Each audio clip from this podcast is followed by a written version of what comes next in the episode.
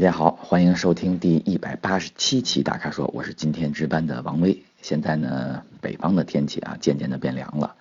我们早上呢，在上车的时候啊，车上会有一堆的露水，尤其是我们的车玻璃。所以呢，我们要依靠一些的前后以及外视镜的这个电窗的加热，来把这些雾气去掉。如果没有的话呢，我们趁着热车的两分钟啊，手动的把这些雾气去掉。保持视野的通透度呢，确保我们的行车安全。首先呢，我来回答果果家园提出的问题啊。他说加装发动机下护板对行车有没有隐患？他说呢，看到 BBA，也就是奔驰、宝马和奥迪的车型啊，发动机下面都是密封的，有金属材质的，也有树脂的。请问呢，城市通勤用车环境下，自己加装树脂下护板有好处吗？对发动机和行车安全有没有影响？谢谢。其实我那时候应该是零四年吧，我的那个第四代的高尔夫，发动机下面啊就是有一个巨大的铁板，其实那就是下护板，它的面积非常大，然后重量非常重。很多的时候呢，那时候我不是还讲究比较讲究车辆的操控性啊。我也知道呢，减轻重量，尤其是减轻的簧下重量，对车的驾驶的感觉非常的有提高。所以我多次想把那个护板拿掉，但是每次一保养的时候啊，一升起来看到下护板被划得伤痕累累，我就想，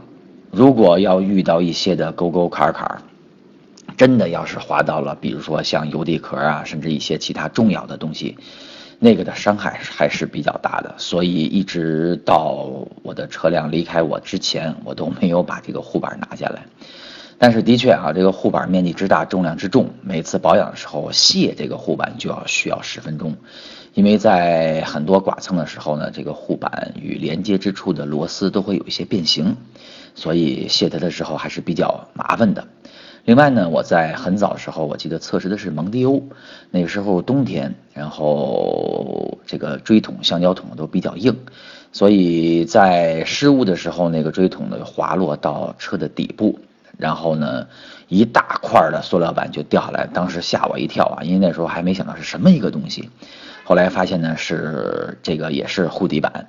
但是它是塑料的，那么变形是比较严重的，而且也比较容易的刮裂跟撕扯。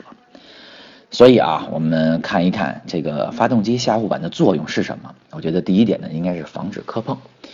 因为在我们以前的上马路牙子、斜着上各方面的时候，都容易刮到底部。但是油底壳那时候有一个油堵，就是放机油的那个那个螺丝。如果把它要磕碰坏的话，你的机油就会被放光，所以对你的这个发动机是有安全的隐患作用在的。第二个作用呢，我觉得是防尘，因为有这个东西在的话呢，底部就不会被那些，比如说是污水呀，或者是带动的这种这种这种这种扬尘呀或者土啊来进入到你的发动机，因为那样的话呢，被泥一些的糊死的话，对散热跟各方面都不是特别的好。还有呢，我觉得就是静音，因为在护底板的时候呢，很多的时候呢，它在外面会涂一层软的防胶，所以呢，当沙粒儿各方面打在上面的时候呢，就不会这么响。然后呢，在开高速的时候呢，它的护底板也直接呢把一些的风让它更平整的从底部去流出，所以呢，这个其实也是对空力学、空气动力学的一种保护啊。你可以看到各种的赛车在底下的话是非常的平整的，所以它也是一种空力空气动力学的一种体现。嗯，要是说缺点啊，我觉得这么大一块的这个这个铁板的话，它这个重量不轻，可能会对油耗呢会有一些的影响。多余的重力啊呃重量啊会对这个燃油的经济性有影响。然后如果说要是加装的话啊，我想提醒一定要注意安装的位置，然后呢连接之。支处的这种牢固的程度，另外呢，你要注意护底板的形状呢，它不是一个平面，因为它会根据发动机底部的构造啊，形成一定的弧度和曲度。嗯，最后啊，我的建议是呢，我非常赞同啊，安装发动机的这个下的护底板，尤其呢是在面对复杂、这个比较多变的这种路况下。最后呢，再回来狂风暴雨提出的问题啊，十二万以内二手中级车怎么选？他想买一辆十二万以内的中级二手车，他呢是住在湖北襄阳二汽东风集团的老巢啊。他说他呢主要在市区使用，平时开的也不会太多，所以呢对动力跟油耗要求并不高。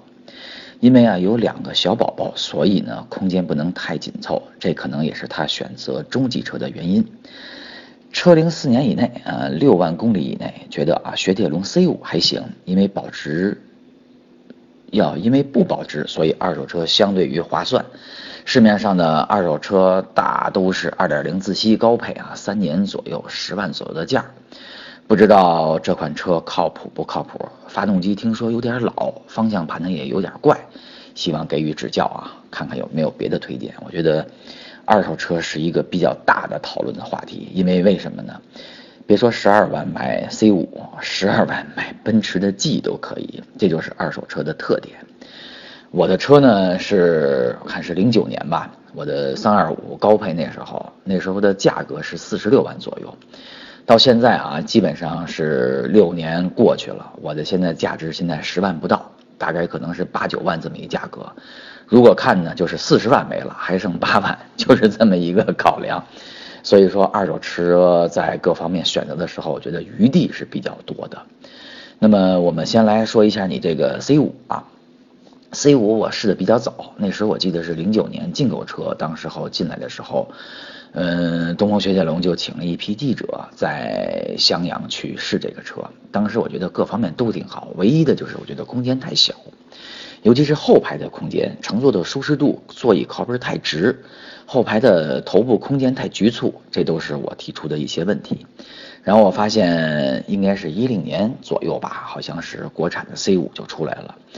轴距呢加长到两米八几，虽然不到两米九，但是我觉得后排呈现的空间感觉就不一样了。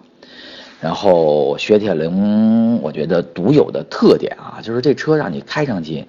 总有一些松松垮垮的感觉，因为它不像德国车收的这么紧，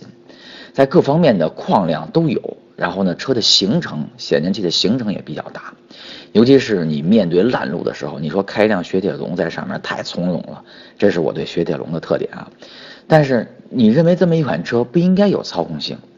而且你会发现这辆车一定会出现更多的转向不足。但是你会发现，不管在赛道上还是在我们的测试场之中啊，雪铁龙的任何车的操控能力都极其强。而且 C 五呢还有一个特点就是造型设计，因为我比较喜欢它那个最早那时候的 C 六。C 六它那个后窗是凹进去的，然后整个车的流线性的这种线条，然后时尚的元素，我觉得整个看上去都让人比较啊欣喜。嗯，你说的那个特点的确，方向盘是一个比较古怪的，它中间不动，然后各方面按键也都这样。转速表有些区域呢还在是脱离开仪表盘，是在前挡风的下面那一块，那是一个特点。然后使用之中呢，我觉得也没有什么太多的干扰，但是你说那是一个很大的亮点嘛？我也觉得也并不是一个太大的亮点，这就是与众不同之处吧。所以我觉得 C 五给我的整体印象啊还是不错的。但是呢，你说一点就是说发动机比较老，的确是。我觉得不仅是发动机比较老，它的动力总成整个都比较老。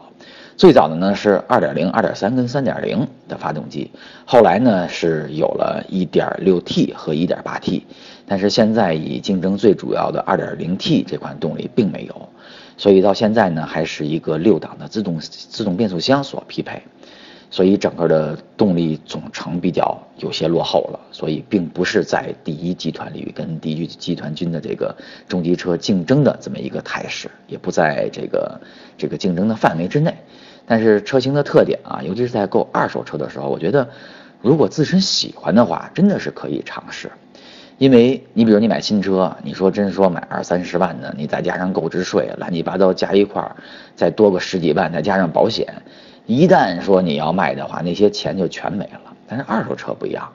这个价格买来之后，你说用个一年之后你再卖，兴许都不赔。